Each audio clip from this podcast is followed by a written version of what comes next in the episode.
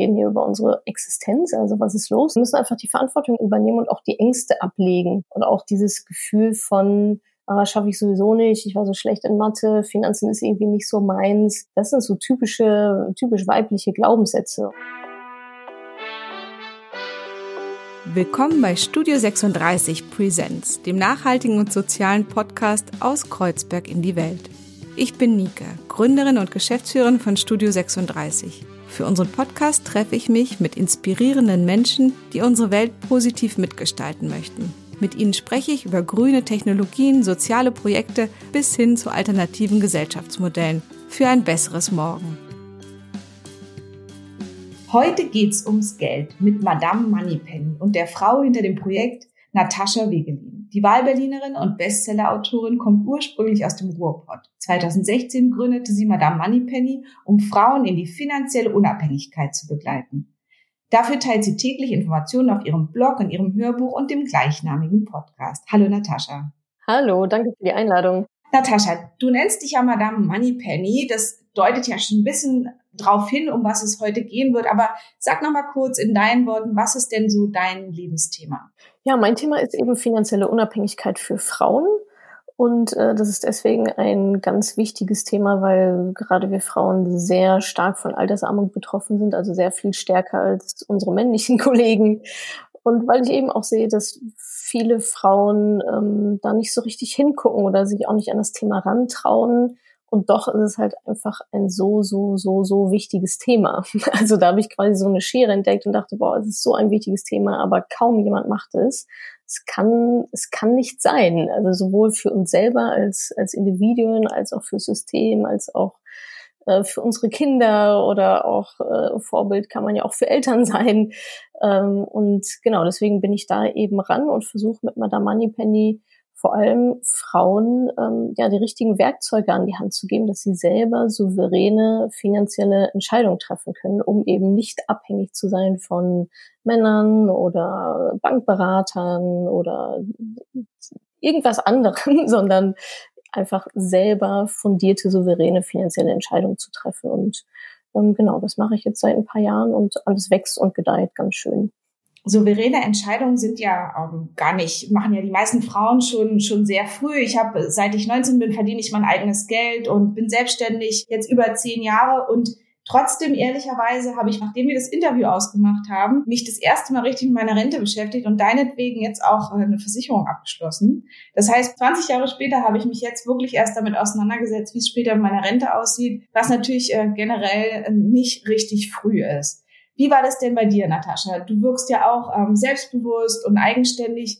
Warum war das dann trotzdem ein Thema? Ja, also bei mir war das ähnlich wie bei dir. Ich habe studiert, habe mich dann anstellen lassen, äh, nach zwei Jahren gemerkt, oh, dieses Angestellten-Dasein ist irgendwie nicht so mein Ding, habe dann gegründet, da war ich 25 und äh, dann ein paar Jahre später aber auch erst dann mich auch mal mit dem Thema beschäftigt aufgrund einer negativen Erfahrung mit einer ja, Finanzberaterin die ähm, ja mir da ein bisschen was verkauft hat, was einfach de facto keine guten Produkte für mich waren und eigentlich gehören die meiner Meinung nach auch verboten, die, diese Produkte, die da angeboten werden. Also von daher war das ganz und gar nicht so, dass ich irgendwie damit geboren wurde oder seit ich äh, zwölf bin schon in Aktien investiere oder so. Da war ich auch relativ äh, in Anführungsstrichen Spätzünderin im Sinne von, ich hätte mir schon gewünscht, das auch eher zu machen und mich da auch eher ähm, ja reinzuarbeiten. Aber wie es dann halt so oft ist, und das war bei dir sicherlich auch so, es sind auch immer andere Themen wichtiger. Das ist ja auch vollkommen in Ordnung. Ja, das Leben verläuft ja auch in Phasen und für alles kommt auch so die richtige Zeit im Leben, finde ich. Also nach meiner Erfahrung klappt das eigentlich ganz gut. Also von daher, ähm, ja, habe ich auch relativ spät angefangen und ähm, ja, aber dann trotzdem genau wie du auch noch die auch noch die Kurve bekommen. Und ich sage auch immer, also besser spät als nie ist ja dieses schöne Sprichwort. Und was motiviert dich denn morgens? Also was motiviert dich auch, wenn du ja wahrscheinlich auch wieder dir Zahlen anschaust? Wie ist das Vermögen in Deutschland verteilt? Wer verdient wie viel? Wer ist später auch praktisch Rentenverliererin? Ähm, wie sehen heute Fraueneinkommen nach der Scheidung aus? Das ist ja wirklich alles noch total alarmierend und rückschrittlich. Was macht dir denn so Hoffnung oder was ist so dein, dein eigener Antrieb? Genau wie du sagst, ne? also die ganzen Statistiken, da scheint sich ja irgendwie auch wenig zu verbessern in den letzten Jahren, habe ich das Gefühl. Also äh, von Gender Pay Gap über Gender Pension Gap, da habe ich heute wieder ähm, eine Grafik gesehen, dass in Deutschland die größte Gender Pension Gap, also quasi die Lücke im Alter zwischen Mann und Frau, die Rentenlücke, also nicht nur meine eigene, sondern auch nochmal die gegenüber eines Mannes, ähm, da ist Deutschland einsame Spitze in Europa. Ich glaube mit 46 Prozent. Also wir bekommen einfach mal die Hälfte weniger Rente. Also das kann man sich gar nicht vorstellen, wie viel Geld das ist und wie, wie viel Vermögen das am Ende ist. Ne? Also dass es nicht irgendwie dann nur 2500 sind, sondern dass es wirklich am absoluten Minimum liegt, was viele wirklich später als Rente bekommen werden. Definitiv, absolut. Und deswegen Altersarmut ist weiblich, ist immer so eine, ist immer eine Reiß, ein reißerischer Satz, aber genauso sind halt, ist halt einfach die Faktenlage.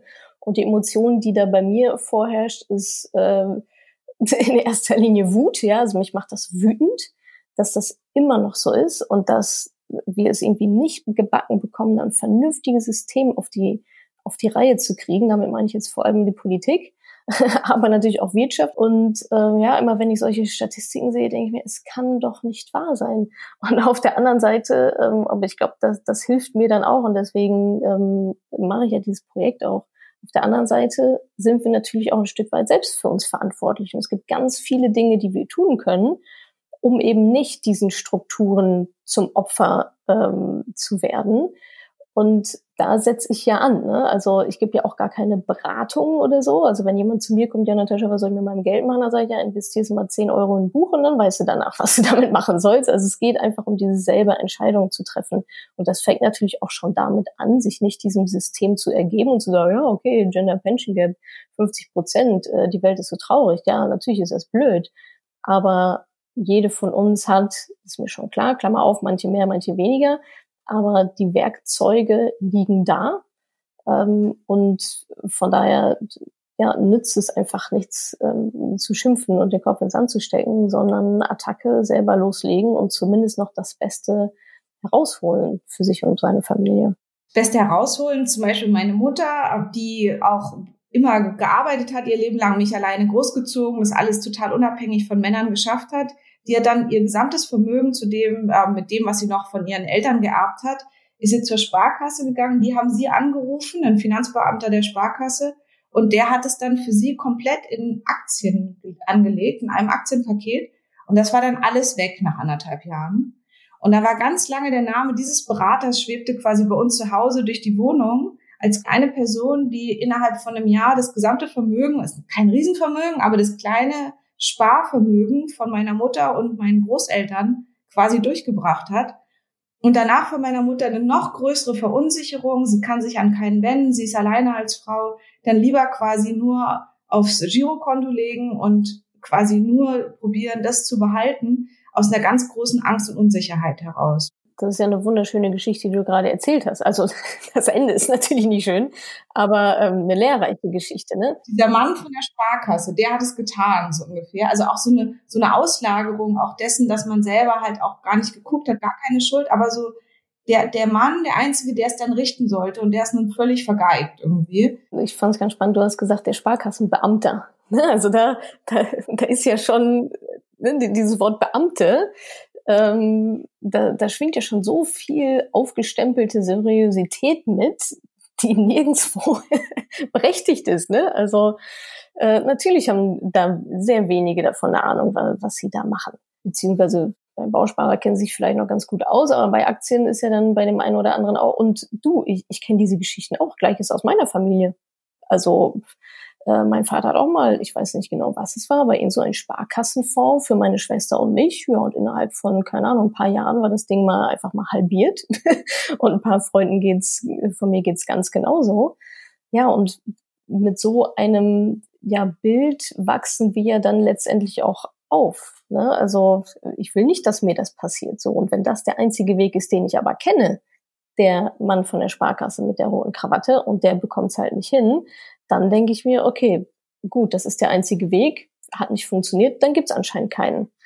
So, und das ist natürlich ähm, dann, dann schwierig. Und ich sag mal, unsere Elterngeneration, die hatten ja auch noch überhaupt nicht Informationsquellen, die wir heute haben. Also, dass, dass meine Mutter nicht an der Börse angelegt hat in, in ihren 30ern, das kann ich überhaupt nicht vorwerfen, weil also woher soll die die Information auch haben? Ne? Und es ist ja nun mal auch so, da, darüber gibt es auch interessante ähm, Erhebungen, Statistiken, dass Aktienanleger, Anlegerinnen aus dem Umfeld dazu gebracht wurden. Ja, durch Gespräche.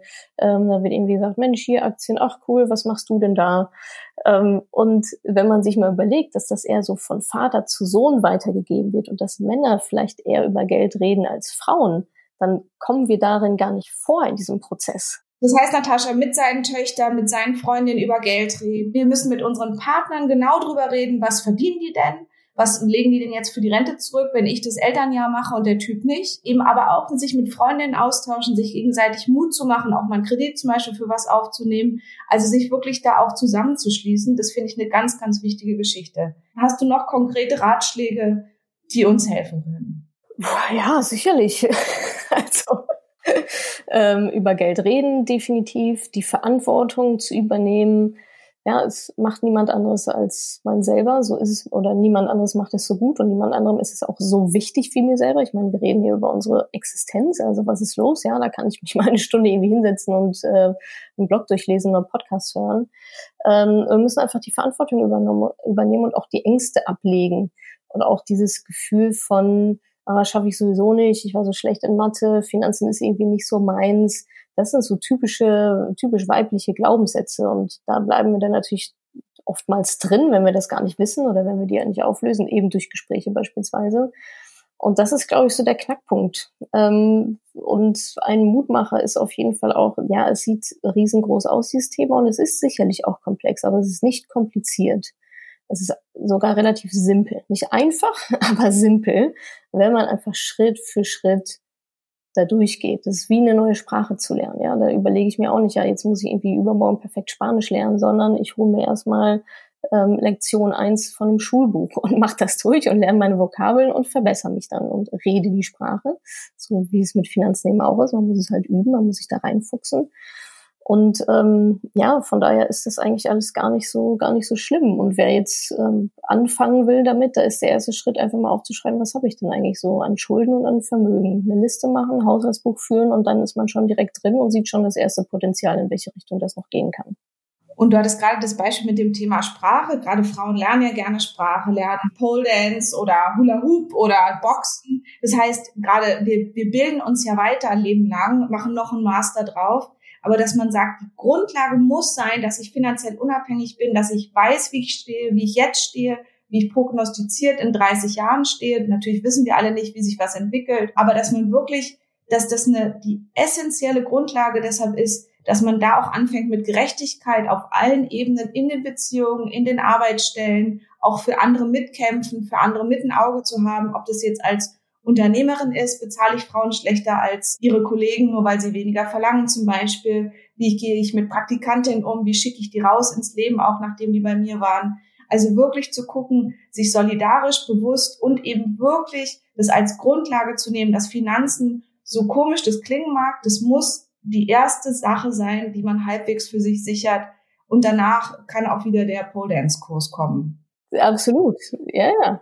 Und es gibt ja auch ähm, immer wieder Statistiken, die sagen, dass Frauen tatsächlich auch die besseren Anlegerinnen sind. Also wir Frauen performen auch noch besser an der Börse und in Sachen Geld als Männer. An der Börse und an der Stange. Quasi. Genau. ja, wenn man so will, genau. Und ähm, Natascha, was würdest du denn so politisch fordern? Das haben wir ja eben schon mal einmal gesagt, also sowas wie Gender Pay Gap und eben was sich durchzieht durch alle Bereiche. Was sind da so politische Forderungen? Das Gruseligste, was es, glaube ich, gibt, ist unser Steuersystem aktuell, weil da einfach Frauen systematisch oder sagen wir mal Ehefrauen systematisch ähm, benachteiligt werden, dass es für viele Frauen einfach keinen Sinn macht, überhaupt zu arbeiten, weil das alles, weil das Gehalt der Frau quasi dann bei plus minus null ist.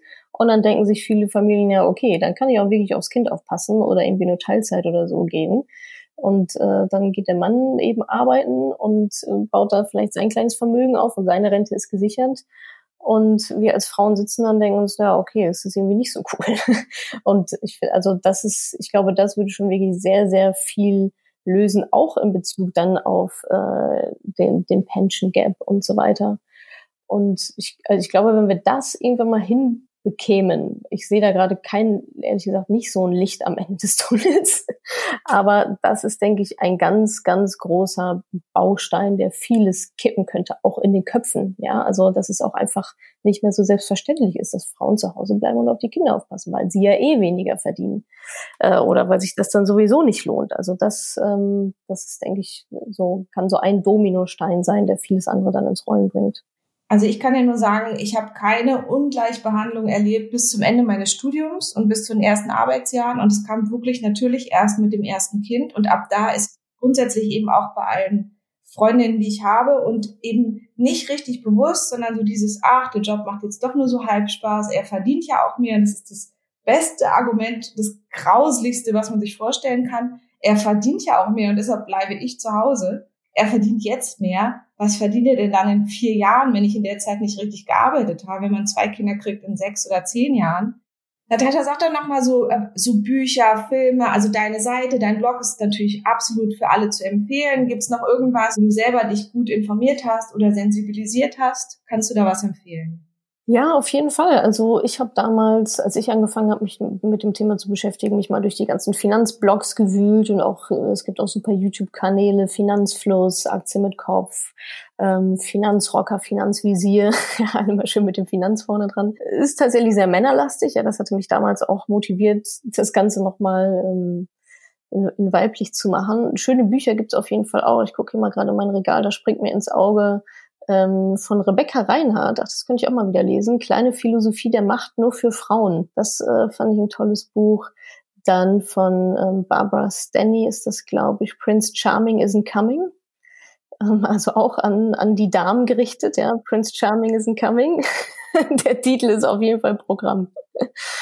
ähm, ansonsten, ja, ich glaube, das sind ganz gute Einsteigerbücher. Dann gibt's noch eins von Amanda irgendwas. Worth It heißt das. Wir würden vielleicht deine Buchtipps, Natascha, nochmal in die Show Notes schreiben und natürlich auch zu deiner Seite. Und das, was mir natürlich bei dir auch gut also gefällt, ist, dass man ja auch richtig wie mit so einem Mentoring-Programm und auch so durch ein mehrwöchiges Programm gehen kann, um neben den Büchern oder dem Blog auch Sachen dann wirklich nochmal zu verinnerlichen. Also eigentlich bietest du für alle Arten des Lernens oder sich informieren wollen, ja auch ein gutes Angebot. Ja, ich hoffe doch. Also das ist zumindest mein, mein Anspruch an mich selber und an das Projekt, äh, da verschiedene Lerntypen abzubilden, genau, Bücher, Blogs und so weiter. Und das, das Programm, was du gerade angespro angesprochen hast, ist mein Mentoring-Programm. Das mache ich einmal im Jahr. Das geht dann acht Wochen und da peitschen wir dann einmal alles richtig durch. Schon mit einem, mit einem ordentlichen Tempo, weil nach acht Wochen wollen wir dann auch fertig sein und dann steht auch der, der persönliche Finanzplan und äh, dann ist mein System automatisiert und die Teilnehmerinnen investieren dann ganz automatisch in, in ETFs, die sie sich ausgesucht haben.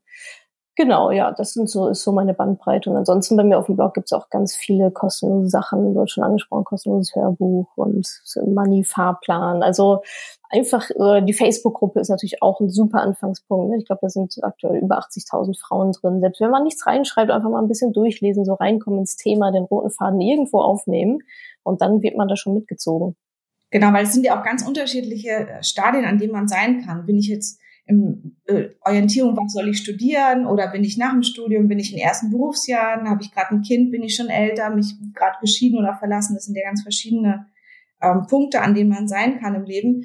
Natascha, zur Vorbereitung des Interviews habe ich mich so ein bisschen gefragt, hm, jetzt beschäftigt sie sich den ganzen Tag nur mit Geld. Es ist ja irgendwie so für mich als Yogi, man soll ja auch nicht immer nur in Richtung Geld gucken. Da habe ich wieder gemerkt, wie mich so mein eigenes, äh, manchmal auch runtergedimmtes Ich so ein bisschen gezwickt hat. Ich glaube, man muss einfach sagen, man muss auch mutig sein als Frau zu sagen, Geld ist wichtig, das ist die Grundlage erstmal und wir reden nicht von Gier, wir reden nicht von zu viel nehmen, von Ausbeuten, von anderen was wegnehmen, sondern wir reden von der gerechten Verteilung und auch von dem Zuwachs an Macht für Frauen, der einfach absolut überfällig ist. Und Frauen arbeiten ja ihr Leben lang auch. Also das ist ja gar keine Frage. Ja, Genau, aber das, das Gute, dass du sagst, das hat natürlich nichts mit Gier zu tun oder sich unrechtmäßig zu bereichern oder so, sondern es geht einfach darum, ich verdiene Geld, was mache ich jetzt damit? so gebe ich das alles relativ unachtsam aus. Ja, so habe ich früher auch gelebt, raus damit, ja, wenn ich es habe, raus damit. Oder sorge ich eben dafür, dass daraus ein bisschen was entsteht, dass daraus was wächst ähm, und dass ich dann später in der Rente einfach abgesichert bin. Und ich beschäftige mich übrigens auch nicht den ganzen Tag mit Geld. Also das ist auch das Schöne daran, wenn man das System ja einmal aufsetzt, dann läuft das von alleine. Ja? Also mit meinem pri privaten Geld, da, das ist vielleicht eine Stunde im Jahr dass ich da wirklich reingucke und mal gucke, was geht ab. Klar, jetzt in der Krise habe ich ein bisschen öfter drauf geguckt, aber ähm, um da auch nochmal vielleicht der einen oder anderen die Angst zu nehmen, dass das so ein so ein riesen mega Thema für, für jede Stunde ähm, des Tages und das ganze Leben lang ist. So ist es tatsächlich nicht, wenn man das einmal durchdrungen hat. Ähm, eine Sprache spreche auch irgendwann. Da muss ich auch nicht die ganze Zeit Bücher drüber lesen. Das macht doch Mut. Die eine Stunde, nachdem man sich einmal damit beschäftigt hat, die müssten wir ja alle übrig haben. Und auch nochmal, das finde ich auch wichtig, bei dir nochmal zu sagen, dieses so, nicht ein Überkonsum, sondern zu gucken, warum kaufe ich auch, wie viel kaufe ich, wie viel Kleidung zum Beispiel kaufe ich. Das hatten wir auch schon mal in anderen Sendungen. Auch manchmal gerade, wenn ich unglücklich bin und ich muss sagen, dass ich zum Beispiel in Zeiten, wo ich finanziell unter Druck stehe, gerade so als Unternehmerin, da erwische ich mich immer wieder, wie ich zum Beispiel auf irgendwelchen komischen Shoppingseiten rumhänge. Dann will ich was kaufen, obwohl es gerade da gar nicht mehr so viel Sinn macht. Und das ist ja auch ein ökologisches Verhalten, eben zu gucken, mein Geld unter Kontrolle zu behalten, das zu kaufen, was ich wirklich brauche und auch zum Beispiel im Alter noch ähm, die Möglichkeit ha zu haben, in Bioladen zu gehen, gute regionale Sachen zu kaufen, mir vielleicht die eine gute, ordentliche äh, hergestellte Jeans zu kaufen und nicht völlig verarmt nachher bei Kik rumzulungern und zu hoffen, dass keiner meiner Freunde mich trifft, einfach weil man wirklich jeden Cent umdrehen muss. Frauen verdienen, sollten Geld verdienen, viel Geld haben, das ordentlich anlegen und damit schöne Sachen machen und grüne und gesunde Sachen. Absolut. Ja, so soll so soll es sein. Natascha, jetzt haben wir ja schon so ein bisschen so eine positive Wendung am Ende, aber hast du noch eine gute Nachricht oder einen guten Rat, den du unseren Hörerinnen und Hörern und allen dazwischen mitgibst? Also ich glaube, mein, ähm, mein bester Rat ist, sich frei zu machen von den Meinungen anderer. Ich glaube, das ist ein ganz großes Thema, speziell vielleicht auch bei uns Frauen leider. So dieses, was denken andere über mich? Und du hast gerade schon Konsumverhalten angesprochen. Ich kann natürlich nur das vermehren und nur damit ein Vermögen aufbauen, was ich erstens verdiene und zweitens nicht ausgebe für Konsum. Und ich glaube, dass ganz viel Konsum daraus entsteht, so übermäßiger Konsum, daraus entsteht, dass man mithalten will jetzt hat der Nachbar irgendwie ein neues Auto oder jetzt hat die eine neue Handtasche oder also sich, sich dieses, dieses Messen, wenn man sich davon frei macht und wirklich auf sich selber guckt und achtsam mit Geld umgeht. Deswegen, da schließt sich auch so ein bisschen der Kreis auch zu, zu dir als Yogi. Ähm, darum geht es eigentlich, ne? achtsam mit Geld umzugehen, und ähm, da nicht so einen Konsumrausch zu verfallen, weil man irgendwie mithalten will. Und am Anfang ist es vielleicht noch die Tasche und irgendwann ist es halt aber die Eigentumswohnung, die ich mir eigentlich nicht leisten kann. Ne? Das heißt, gut auf sein Geld aufpassen und es einmal sich gut damit beschäftigen, das ist auf jeden Fall ein, ein schöner Rat. Natascha, vielen Dank für das Gespräch und für deine Zeit. Danke euch, hat Spaß gemacht. Das war's mal wieder aus unserem Studio 36, der Content-Manufaktur im Herzen von Kreuzberg. Gern können wir auch eure Inhalte als Podcast oder Video kreativ umsetzen. Wir freuen uns drauf und bis zum nächsten Mal.